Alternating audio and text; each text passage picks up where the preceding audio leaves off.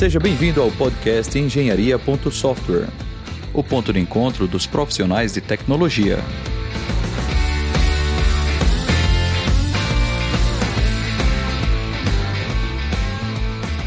Olá, eu sou Rodrigo Rebouças e esse é o episódio número 2 do podcast Engenharia.software. Nesse podcast, nós conversamos sobre a trajetória profissional dos nossos convidados. A gente procura entender um pouco como é a sua rotina nas empresas onde trabalham, tá? Para a gente aprender um pouco sobre a carreira, tecnologia e aprender algumas dicas também tá bom? Os episódios eles são lançados no primeiro fim de semana de cada mês, tá? E você pode acompanhar as informações sobre os episódios, tanto os que vão vir quanto os que já passaram, no nosso canal no Instagram, tá bom? Os links para o nosso Instagram e para a nossa página no LinkedIn, você se encontra lá no, no nosso site, tá? Então você pode ir lá no navegador, tanto no computador quanto no seu celular, e digitar engenharia.software não precisa botar o .com, .com.br, tá bom? Então é simplesmente http engenharia.software. Tá legal? E assim, todos os episódios, é, eventualmente a gente vai conversar sobre algum assunto, é, indicar algum livro, alguma referência, e a gente coloca tudo anotadozinho lá nesse site. No site também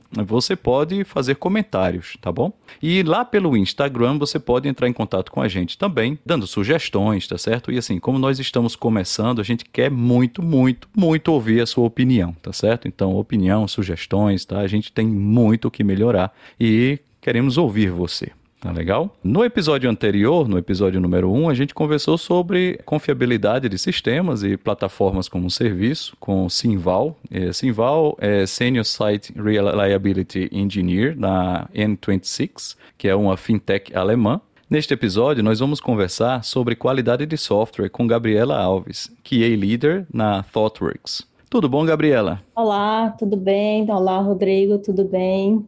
Obrigada pelo convite em participar do podcast. Um prazer falar sobre qualidade e a minha jornada na TOTWORKS. Ah, legal. Seja muito, muito bem-vinda, tá? Então, Gabriela, me fala um pouco aí sobre a tua trajetória. A minha jornada começou lá em 2009, quando eu entrei no curso de Ciência da Computação na UFPB Campus 4 em Rio Tinto. É, em seguida, eu fui fazer estágio na DataPrev, onde eu me deparei com a área de qualidade de software e pude aprender muito lá. Após sair de lá, eu já sabia que eu queria me especializar na área de qualidade. Então, eu fiz mestrado na UFCG, em ciência da computação, mas voltado para a área de, da qualidade. E lá eu pude também trabalhar em paralelo com o mestrado no Virtus, no tempo era embedded, aí atualizar muitas coisas, né, e incluir muitas coisas da minha pesquisa no meu dia a dia. É tanto que a minha pesquisa saiu de um problema do dia a dia que eu enfrentava. Lá na USCG, Virtus Embedded, eu passei ao total quatro anos, mais ou menos. Depois eu fui para Conducto, passei um ano e meio também como QA lá. Depois da Conducto eu fui para Nvidia, em 2019, que aí foi um período tipo transformador na minha carreira, quando eu fui para Nvidia. E depois da Nvidia, eu estou aqui na TOTOFX hoje, também como QA, e aí é uma evolução de níveis de Gradles até chegar onde eu estou hoje como QA líder. Muito legal. A ThoughtWorks, ela ainda tem o Martin Fowler, né, como líder de pesquisa. Ele ainda atua na empresa? Está, e a gente segue muito a documentação dele, registros dele, insights que ele dá sobre qualidade para impactar nossos clientes no dia a dia. Aham, uhum, massa, muito legal. Eu gosto muito de board game, né? E aí eu um dia estava assistindo um, um, canal na internet que fala sobre board games e tal. E aí tinha um senhor lá falando com aquele inglês britânico, né, bem, bem forte. Quando eu vi Martin Fowler, Martin Fowler joga board game, caramba, isso foi um mind blowing. eu fiquei assim, caramba, que massa. Quando eu fui olhar, ele tem um site com as recomendações no site dele, né, tem recomendações de jogos que ele joga, jogos de é, euro, né, euro pesado, inclusive. Então, fantástico, fantástico. Eu, eu já gostava do, dos livros que eu lia e aí o cara joga board game, eu achei muito massa. É, hoje a, a Totox, né, ela é uma empresa distribuída. Com a pandemia ficou um contrato híbrido. E aí hoje ela está distribuída em 17 países, mas começou tudo lá em Chicago. Então aqui no Brasil a gente tem quatro escritórios É, um em Recife, um em Porto Alegre, São Paulo e Belo Horizonte, no qual os contratos são híbridos e você opta por ficar no escritório com a retomada agora ou ficar 100% home office, então tem essa flexibilidade no dia a dia. Legal. Você está há quanto tempo mesmo na ThoughtWorks? Sete meses. Sete meses. Então já entrou na pandemia, né? Já entrei na pandemia. E aí, assim, você já se encontrou pessoalmente com o seu time, não? Com, com as pessoas com quem você trabalha? Não, isso é muito interessante, né? Porque, assim, quando eu digo que a Envilha lá atrás, em 2019, que foi um divisor de águas na minha carreira, é que a Envilha era uma das poucas empresas do Sudeste que tinha um regime home office. E aí eu tinha sempre vontade de trabalhar home office. Tive a oportunidade de ir para a Envilha, e na Envilha, antes da pandemia, tinha uma cultura de a cada três meses você passar uma semana lá para ter uma interação com todos da equipe. E com a pandemia isso acabou, é, passou-se aí esse tempo todo. Hoje na Totox a gente não tem não tem esses encontros, né, previstos, mas imagino que aí um curto tempo nos encontraremos presencial. Ah, massa. E é assim, é, Gabriela, que é um problema é um problema complicado, né? Assim, a, a, gente acompanha inclusive algumas empresas aqui, inclusive durante o período de pandemia, né?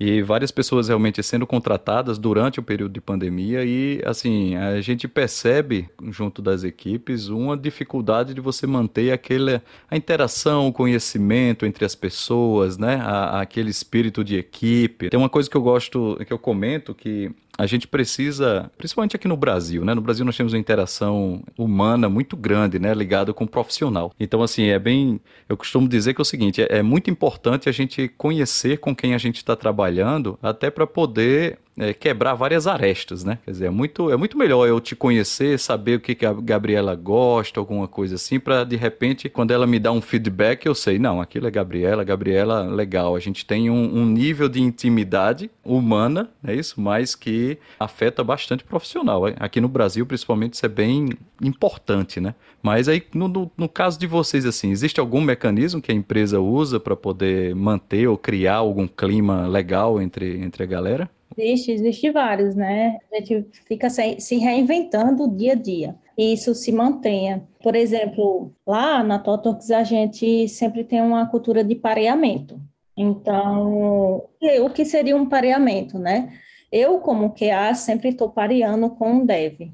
E um dev sempre está pareando com outro dev ou comigo QA. Então, ao final de um ciclo, a gente tem uma rotatividade e uma proximidade muito grande no qual a gente consegue ter vínculos. Claro que existe uma pessoa que vai se desempenhar melhor em um pareamento com determinada pessoa, mas isso é, são coisas que a gente constrói com o tempo. Além disso, a gente também tem uma cultura de sempre manter, que, sempre que possível, manter a câmera ligada, porque aí dá a sensação de proximidade. Nós temos muito gestos, né, que falam por si. Então, ligar a câmera facilita e, se, e torna mais próximo aquele contato que não se tem presencialmente. Além disso, tem encontros de team out, que não é para falar de trabalho, simulando uma saidinha para um para um bar, por exemplo, final do expediente, uma vez no mês, a gente separa ali uma horinha, duas,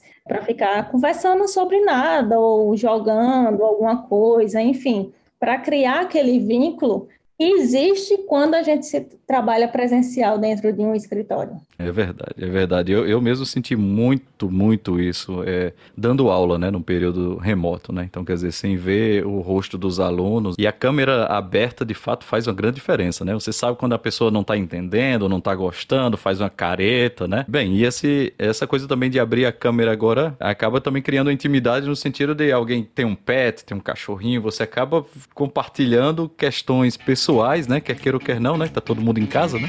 Mas interessante, muito massa.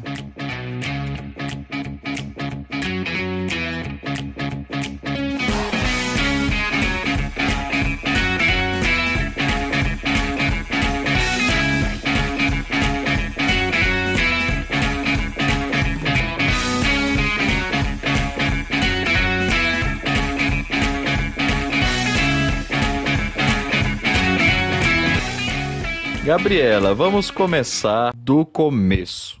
O que é um software de qualidade? O que é qualidade de software para você? Então, pergunta difícil, porque qualidade de software envolve uma parceria com várias áreas, mas eu resumiria no objetivo principal, que é o cliente estar satisfeito com o produto dele. Se o cliente está satisfeito, então a gente entregou com qualidade. Se o cliente não tem imprevistos, não tem problemas com o cliente parceiro dele, a gente entregou com qualidade. Então a satisfação do cliente é, é o principal.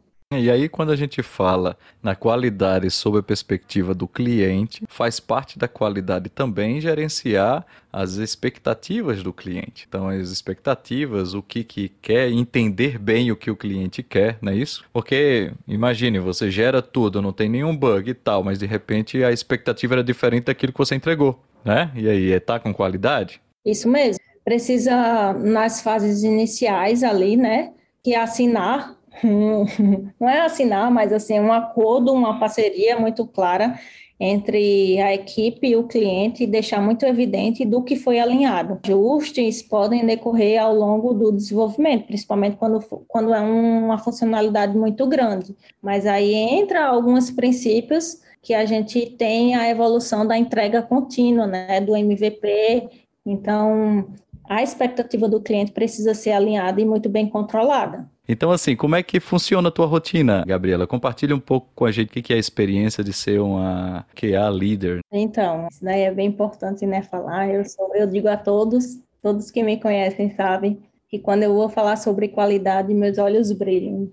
Então, falando um pouco, né, sobre o meu dia a dia como um QA líder, o que é que eu faço, o que é que, o que, é que eu devo fazer, também existe essa diferença, né?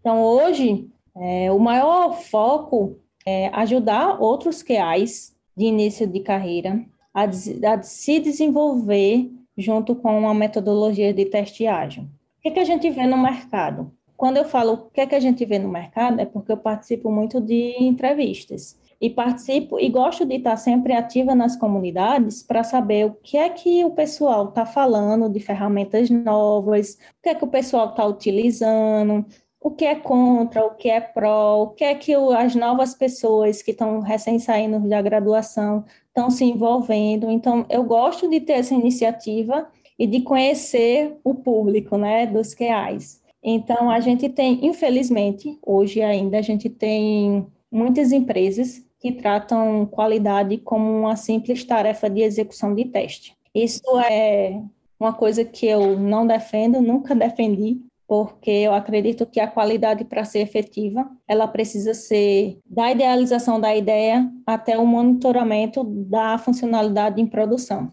Então, a gente tem um déficit hoje, felizmente, no Brasil, de QAs que tem essa percepção que a gente chama de QA ágil, né? Que é misturando um pouco das metodologias ágeis com as práticas de qualidade. Então, eu fico como um suporte é, para outros QAs para desenvolver habilidades técnicas, habilidades como consultores também, uma vez que a gente tem um déficit desses QAs com o perfil de QA ágil no mercado. Então, atualmente é mais fácil a gente pegar uma pessoa, por exemplo, júnior, e desenvolver habilidades técnicas, e a Totalx tem esses programas lá também de, de desenvolver pessoas, né? Não só QAs, mas outros, outros cargos também, né, outros perfis, isso. Então, eu fico como esse guarda-chuva e como suporte para os outros QAs dentro da minha conta. Me diz um pouquinho o que é um QA não ágil, o que é um QA ágil, quais são as, as diferenças? É bom questionamento, né? Isso é, é muito comum a gente ter. E é uma das principais informações que a gente passa quando está introduzindo assuntos, né? O que é que vocês estão acostumados a fazer? Então, o que é que um QA tradicional está acostumado a fazer? Ele está acostumado a encontrar bugs. Enquanto um QA ágil, ele trabalha para evitar bugs. Um QA tradicional, ele foca em escrever cenários de testes, documentar, gerenciar, criar aqueles inúmeros relatórios é, documentações infinitas. O que, é o que é ágil, não. O que é ágil, ele foca na documentação necessária. O que é necessário? O que é que vai agregar? O QA tradicional, ele pega só a funcionalidade pronta para executar aqueles cenários que ele mapeou. O QA ágil, ele participa de toda a concepção da ideia. Ele participa do desenvolvimento. Como ele participa do desenvolvimento, Gabi? Ele participa do desenvolvimento é, contribuindo com a lógica de um método, contribuindo com alguns cenários de testes de unidade, contribuindo se o teste unitário está realmente validando o que deveria validar, se realmente está fazendo um acerte que deveria fazer. Então, ele está muito próximo do, do desenvolvedor. Além desse estereotipo, né, existe aquele de ao que é inimigo do desenvolvedor. Muito pelo contrário, no que é ágil, na, no que é, na metodologia ágil, né, do teste ágil, o QA, ele é parceiro, ele é amigo do, da equipe, do time, porque a gente só consegue empregar alguma coisa dentro da equipe se tiver colaboração do time. E o time precisa entender aquela importância daquilo. Então, o QA ágil, ele também é um defensor e colaborador das informações do que é qualidade. Ah, fantástico. Então quer dizer que é o QA que desce para sujar os dedos no teclado, né? Então, que tá lá, você falou aí bem, testes de unidade, né? Quer dizer, que em geral, segundo um perfil tradicional, o teste de unidade é coisa de, do desenvolvedor que tá lá, inclusive que muitas vezes não tem, digamos assim, o perfil e a visão de tester, né? E de, de qualidade, acaba não produzindo um teste automatizado de qualidade, né? Então, na verdade, com o apoio então desse do QA QA ágil, digamos assim, a gente tem essa consultoria, né? Isso para o, o, time de desenvolvimento, né? E uma parceria, né? Nessa história, é assim? Isso mesmo, é sempre voltado para a parceria. Tudo que a gente constrói, a gente constrói em parceria. E outra coisa que é importante destacar, né? No QA ágil, a responsabilidade da qualidade é de todo o time. No QA tradicional, existe muito aquela ideia de, ah, o QA vai dizer se sobe ou se não sobe. No QA ágil não existe isso. No QA ágil, o que é que o QA pode fazer? Pode influenciar. Ele pode criar evidências, levar para o time e o time decidir de acordo com os princípios definidos e construídos ao longo do tempo se vamos assumir aquele risco ou não.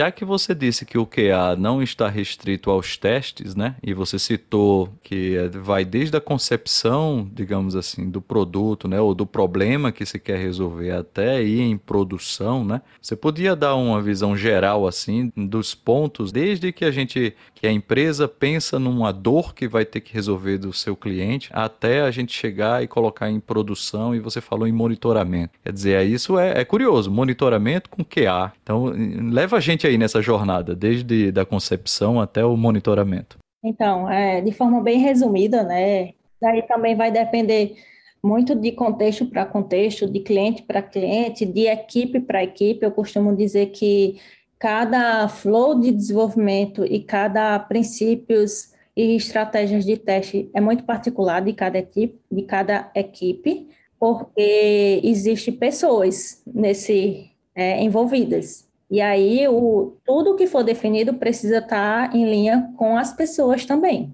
Então, vamos lá. Vamos imaginar que chegou uma demanda X e aí o, o PO vai apresentar essa demanda para a equipe. Essa demanda foi apresentada em visão de negócio, ou seja, quero isso. E aí eu quero isso, já começa ali a interação da equipe e com a minha participação de quero isso, mas se acontecer aquilo, que é que é para ocorrer? É, o que é que vai acontecer aquilo outro? O que é que é para ocorrer? Então, assim, começa a levantar questionamentos para o PO, uma vez que ele só idealizou o fluxo de sucesso que ali deveria tá, dar certo. Então, já começa a aumentar o escopo daquela ideia inicial nesse momento. No momento posterior, começa mais ou menos um refinamento técnico, que é uma discussão mais arquitetural. O que, é que a gente vai utilizar? Ah, a gente vai usar um Rabbit aqui para um cenário de sistemas de back-end. É, vamos utilizar é, gerenciamento de fila com Rabbit. Ah, não vamos fazer isso, vamos fazer requisições síncronas. Então, tudo isso é definido. E nessas definições também arquiteturais e técnicas existem questionamentos. Por exemplo, ah, se a fila tiver cheia, o que é que vai acontecer? Então, muitas vezes são questionamentos que muitas pessoas não conseguem ter que o QA vai ali auxiliando. Então, muitos questionamentos que são realizados dentro de um refinamento técnico é baseado em dúvidas gerais. Então, qual a estratégia que eu utilizo para que a equipe também não fique dependente só de mim para os questionamentos? Normalmente eu coloco um questionamento bem geral.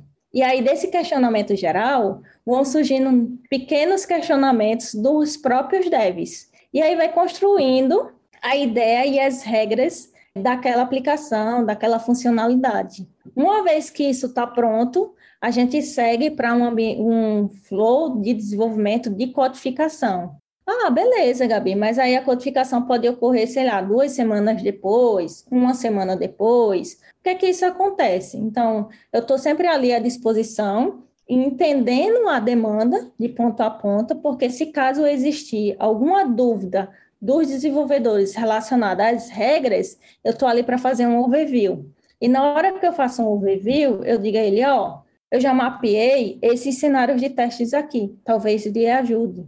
Vamos ver desses cenários de teste aqui, quais são os que podem ser implementados unitariamente. O que eu posso contribuir para essa lógica? Cuidado com aquela regra X que é bem específica. Então, vai passando o tempo, vai participando da codificação. Hoje, a minha equipe muitas vezes me chama e diz assim: Ó, oh, Gabs, pode dar um help aqui para ver se essa lógica tá, tá ok, a lógica do método de implementação tá ok. Ah, beleza, tá, tá cobrindo aqui. Vamos tratar dessa outra forma. O código de erro pode ser da outra forma. Então a gente vai evoluindo. A partir do momento que essa codificação foi dada como ok, como done, a gente passa por um review.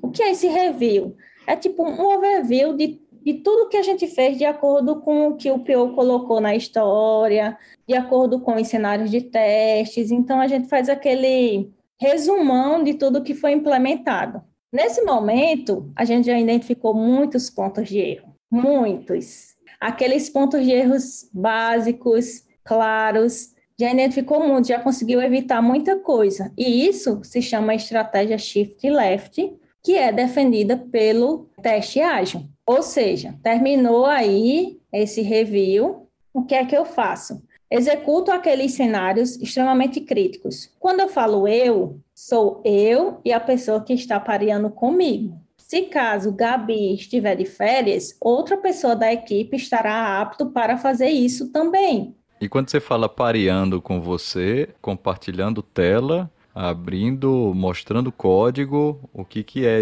como é que é exatamente esse pareamento contigo? Então, esse pareamento tem várias estratégias. Uma delas a gente utiliza que é, em algum momento eu sou o chapter do pareamento, ou seja, eu compartilho tela e vou ali digitando, criando, escrevendo. No outro turno, a gente muda o chapter.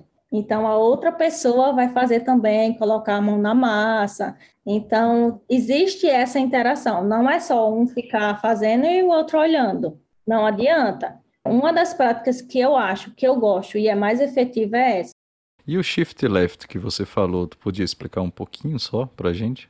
Em resumo, o shift left é o seguinte: quanto mais cedo descobrir problemas, melhor e mais barato. O que é esse shift left na prática? São definindo cenários ali no momento que o PO está apresentando, levantando questionamentos, mapeando esses questionamentos. Se for possível desenhar, um diagrama de fluxo, a gente desenha para que seja entendível. Se for possível, a gente desenhar, por exemplo, ah, prints de telas colocando setinhas. A gente vai fazer isso vai ser de acordo com a necessidade de cada equipe. Então, o shift left se resume a identificação de problemas o mais cedo possível. Claro que isso não garante 100% de erros o mais cedo possível, mas o objetivo central dele é esse. Mas aí a gente tá lá no fluxo, começa a pipocar bug, não é isso? Aí então, a gente terminou, fez a execução daqueles cenários ali, críticos, em um ambiente de qualidade um pouco mais controlado, e a gente segue para um flow de, de execução e deploy. Aí a gente já entra em outra estratégia de qualidade, nesse ponto de deploy, que é, ah, a gente vai utilizar trunk-based ou não, a gente vai usar feature, feature toggle ou não, a gente vai usar branch em cima de cada feature ou não. Então, depois disso, depois desse, desse gerenciamento né, de, de Git, de workflow, segue para o fluxo de implantação, realmente. E aí, o fluxo de implantação, a gente precisa definir uma estratégia de pipelines, que é o CI/CD. Beleza, o arquiteto chega e diz assim, Gabi, a gente precisa definir o, a estratégia de qualidade na pipeline. O que é que você sugere? Beleza. Ó, vamos preparar aqui esse build, que esse build vai executar os testes automatizados X, Y Z, no ambiente tal. Ah, beleza. Não, não vamos colocar dentro do build, vamos colocar em um step separado porque ele roda paralelo. Ou, não, Gabi, vamos colocar para bloquear a sequência de pipeline. Então, são todas essas estratégias que a gente vai propondo ao arquiteto e vai construindo uma pipeline. Levando em consideração que todos os testes automatizados que foram construídos ao longo desse desenvolvimento passaram, estão com sucesso, segue para o deploy em produção, beleza? Deploy está lá em produção. Quando a gente desenvolveu, existiu a atividade de criar monitoramentos. No caso do, de, uma, de um projeto back-end, normalmente a gente usa o New Relic. É, e as pessoas, assim, eu já usei muito o New Relic em vários em várias oportunidades, porque eu acredito que é uma ferramenta fácil de utilizar, fácil de aprender e muito útil para identificar os logs. Então, a gente cria dashboards, onde a gente acompanha o pico de requisições, ah, gargalou aqui, começou a ter um pico de requisição retornando 500, ou seja, a funcionalidade saiu do ar. Vamos analisar. Então, a gente tem ali um, uns critérios também de qualidade no monitoramento, para acompanhar se aquela demanda está sendo ok ou não, como esperava a questão de negócio. É interessante é, essa jornada que você fala aí, que você falou, porque a gente vê uma simbiose com diversas outras áreas, né? Quer dizer, por exemplo, o monitoramento ali deu um pico. Em geral, isso é uma preocupação para o arquiteto, ou, na verdade, para a equipe de operações, né? De, de um sistema. E aí, de repente, não, você como QA, porque está pensando na qualidade do produto e do serviço que está sendo oferecido, então entra como uma parceira nesse, nesse aspecto, né? Por exemplo, QA envolvido no pipeline, né, de build do sistema, quer dizer, mas de fato, né, quer dizer, você é, vai verificar, poxa, a gente criou uma estratégia de testes, dependendo do tipo de sistema, você tem testes funcionais, testes de integração, testes de todo tipo, que precisam ser cobertos durante esse processo de colocar o sistema no ar, não é assim? E aí, quer dizer, qual é a forma que a gente vai usar? É muito, muito legal é, essa percepção, viu? Realmente, isso exige do QA uma visão realmente muito ampla e concreta de todo o fluxo de desenvolvimento, né? De todos os artefatos e tudo mais.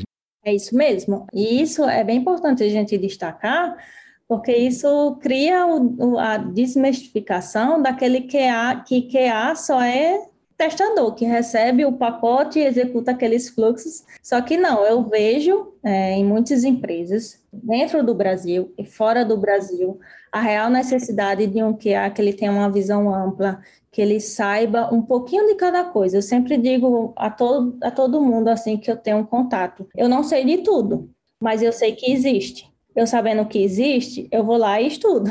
Beleza, não sei Kafka. Vou ali, vou estudar sobre Kafka. Então, é muito isso que dá importância de você estar tá sempre se atualizando, independente da área, né, como que é, como desenvolvedor, enfim, mas a importância da, da atualização nesse mercado tecnológico.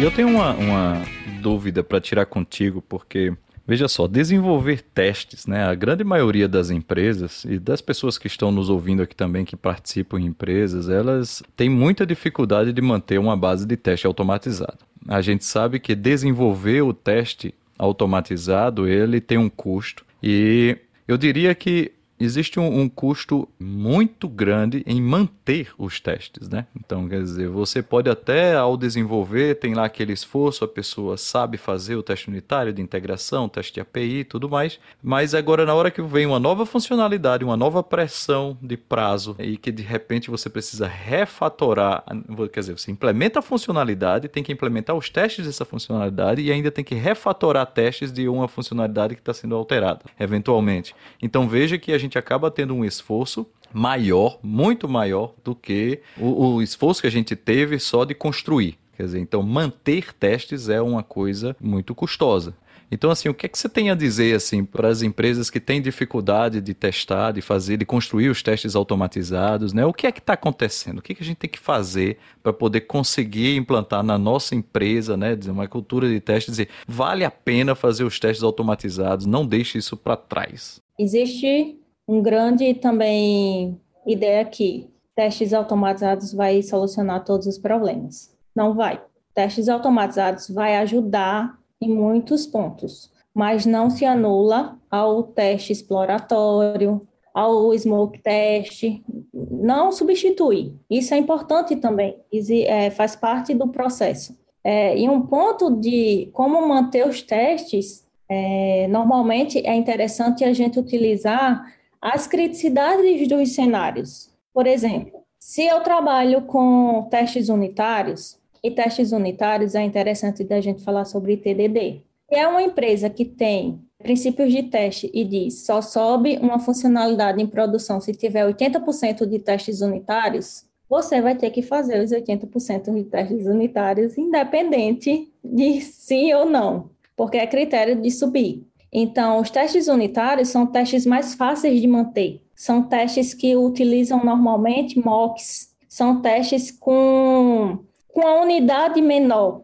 Então, o ganho que ele tem em, um refatora, em uma refatoração é muito grande, porque ele é menos custoso. É tanto que a pirâmide de teste, para quem não ouviu falar sobre pirâmide de teste, a, a base dela é a maior parte são testes unitários, a partir do meio são testes de serviço e a ponta, que é a menor, a menor parte, são testes end-to-end -end e testes exploratórios. Então, quanto maior você tem testes unitários, menor é o custo, porque ele é uma unidade.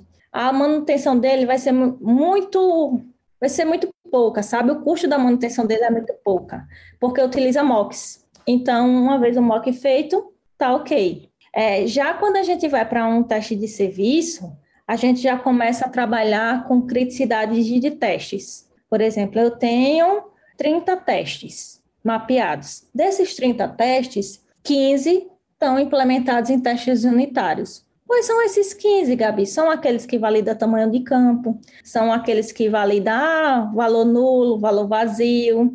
Então, são coisas unitárias, poucas coisas. Desses 30, 15 está unitário. Então, vamos colocar aí 10 de serviço, porque a criticidade dele já é médio. Já é um, um cenário que integra com o serviço externo. Quando pensado em front-end, já tem uma integração de uma tela com outra tela, pensando nesses flows. Quando a gente chega no end-to-end, -end, a gente tem cinco cenários. Que são, quais são esses cenários? Os extremamente críticos. O fluxo feliz, e aqueles fluxos que têm maior impacto de negócio, por exemplo, perca financeira. Então, na hora que você tem uma demanda que precisa subir com urgência, ah, a gente não tem tempo, vai criar um débito técnico. Quais são os testes que a gente precisa é, atualizar para rodar e garantir que está funcionando? Opa, os testes unitários, porque tem menor, e os testes end-to-end, -end, porque só tem cinco. E eles são críticos. Então, de forma automatizada, vai rodar tudo. Então, termina que o custo é menor e comparando, uma coisa a gente também tem que levar em consideração. É, a gente está falando de custo de tempo durante a implementação. Mas o, e o custo de um bug em produção? Será que não é maior do que esse tempinho levado para refatorar os testes? Aí, Gabriel, é, na tua rotina, assim, tem alguma situação é, que merece um destaque, assim, algum, algum cenário que aconteceu com você que você gostaria de compartilhar com, com a gente? Então, é, eu estou falando aí de quase 10 anos na área de qualidade, né? Passando por algumas empresas. Eu tenho uma situação que ela foi, foi bem lá atrás, no tempo que nem existia essa questão de teste ágil, que era muito cascata, que a gente realmente tinha uma função de testador, que dizia que subia ou não subia, enfim. E aí, um, um determinado momento, eu estava com uma demanda e eu fiz os testes seguindo todo aquele protocolo de cenários de testes mapeados que bem antigamente. E eu falei para a pessoa responsável, né, para o meu líder, dizendo assim: ó, oh, eu acho que por mim não sobe, porque existem muitos bugs e bugs intermitentes que para mim são os piores bugs, são esses intermitentes, porque você não consegue mapear os, os, os passo a passo real deles. E aí a pessoa olhou para mim e disse assim: Não, Gabi, vai subir, porque a gente prometeu e vai subir. Aí eu fiz: Tá, você vai assumir o risco, então suba. Beleza, acompanhei a implantação com 10 minutos em produção, começou a pipocar erro. Começou a pipocar erro e ninguém sabia qual era o erro, e os intermitentes começaram a se tornar frequentes. Ele olhou para minha cara como uma cara assim de desespero, como quem diz: deveria ter te escutado. Eu olhei para a cara dele e comecei a dar uma risadinha. Depois desse dia, ele sempre escutava e queria analisar o meu ponto de vista ó, tá vendo? O impacto em prod é muito maior. E Gabi, você falou sobre é, débito técnico, dívidas técnicas, né? Você tocou no meu coração, né? Que eu tenho pesquisado isso ó, nos últimos cinco anos. Aí eu queria entender como é que é, como é que vocês lidam. O dia a dia de empresas não é um mar de rosas que todos os ciclos, todas as sprints, em todos os momentos a gente consegue rodar tudo que a gente quer. Tem momentos que a gente tem que deixar alguns pratos caírem. A gente fala isso, né? E aí, nesses momentos de deixarem os pratos caírem, é que surge os débitos técnicos. Por exemplo, eu posso implementar uma funcionalidade de uma maneira X, mas sabendo que ela tá, não está legal, que precisa ser refatorada, ou que precisa utilizar um serviço melhor. Então, normalmente a gente cria débitos técnicos relacionados mais a isso. E aí, esses débitos técnicos sempre têm uma negociação com, com os POs de X% do tempo da equipe ser destinado a esses débitos técnicos. E, normalmente, sempre que tem um débito técnico, pelo menos um dele ou dois, depende do acordo, normalmente, isso é muito de equipe para equipe, de cliente para cliente, de empresa para empresa, mas sempre tem uma, eu sempre vivenciei uma porcentagem destinada a débito técnico. Então, gerenciamento é no próprio, no próprio ferramenta de gerenciamento, junto com histórias, junto com subtasks, enfim. E ali a gente gerencia o tempo e sempre prioriza também um débito técnico, porque a gente considera como importante para os critérios de qualidade, porque a qualidade também é ter um código legível, um clean code, um, práticas de, de códigos melhores para o dia a dia, até mesmo para uma refatoração ou uma manutenção futura. É, eu imagino que é, tenha quer dizer, na área de QA, né, muita dívida técnica de testes, inclusive, né? Quer dizer, a ausência de teste, aquela, aqueles cenários que você comentou, em que às vezes a gente não consegue implementar todos em todas as granularidades, então você prioriza testes de maior impacto, de maior criticidade, e eventualmente a, assume algumas dívidas técnicas, né, para eventualmente serem pagas ou não no futuro. É assim mesmo, inclusive tem o poder da automação, né? Muitas vezes a gente faz uma funcionalidade que ela ainda está numa ideia inicial, um MVP, que quer confirmar uma hipótese. Então, a gente assume que naquela funcionalidade a gente não vai ter um custo com testes automatizados, porque a gente não sabe se ela vai se tornar realmente uma funcionalidade. Então, normalmente nesses cenários a gente não implementa testes automatizados em níveis mais altos, como é, de serviço ou até mesmo end-to-end. -end. A gente faz mais uma collection, mais manual, porque são, são coisas pequenas. Então, se um MVP futuramente virar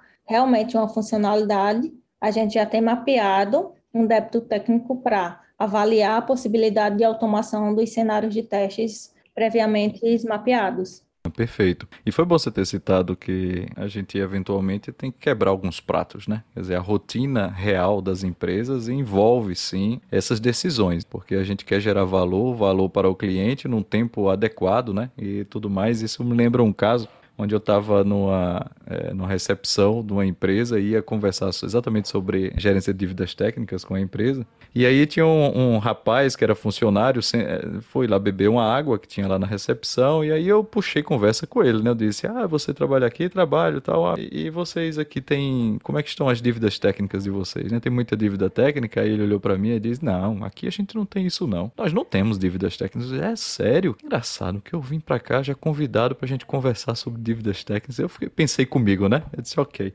Aí depois eu entrei e ele passou e me viu na, na janela e tal. Depois viu que eu era professor e que estava lá discutindo sobre um projeto. Depois ele veio, professor, me perdoe, eu achava que o senhor era um, um cliente, né? E tal. E aí eu disse, mas rapaz, tá vendo só? E tu ia dizer ao cliente que não tinha dívida técnica, rapaz, isso é conversa. Então, foi, foi uma onda.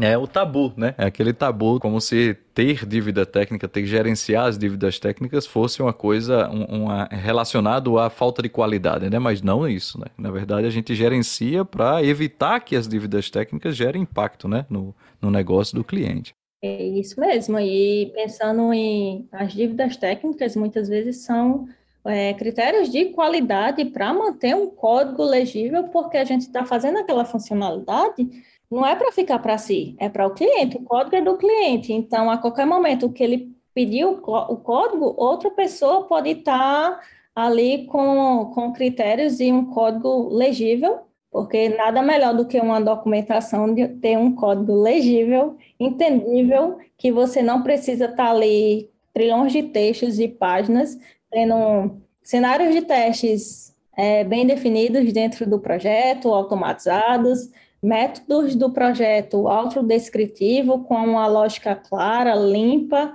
tem aquela infinidade de coisas sendo validadas em uma única em um único escopo. Então, assim, e a gente tem que, que também pensar o seguinte, dívida técnica, ele não é um bug, são coisas diferentes, né? Então, eu eu sempre vivenciei a dívida técnica evidenciando para o cliente, tendo a transparência de dizer, ó, oh, a gente tem essa dívida técnica que a gente precisa abordar, a gente precisa trabalhar, até porque a gente está gastando tempo, e tempo é dinheiro.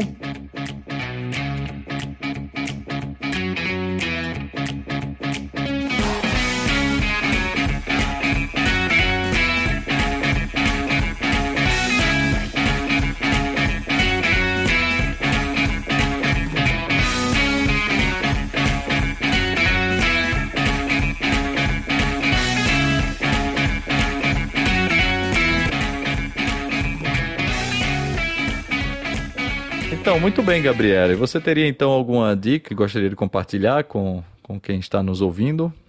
Então, a primeira dica é: não tenham em mente que QA não precisa programar. Não vá para a área de qualidade pensando que o QA não vou programar. Isso acabou. Isso não existe. Pode existir nessas empresas que eu disse que utilizam critérios como QA como um teste, mas para você se tornar um profissional, um bom profissional, um profissional de referência, você precisa saber programar sim, e você precisa se é, evoluir nisso, né? Porque existem muitas linguagens hoje em dia. Outra coisa de ponto é não tenha a visão testador, tenha uma visão de analista, tenha uma visão crítica, tem uma visão ali presente e preocupado com uma qualidade em todas as etapas, todas, todas as possíveis. Outro ponto é estudem, estudem, estejam sempre eh, ligados no que o pessoal está trazendo de novidades nos grupos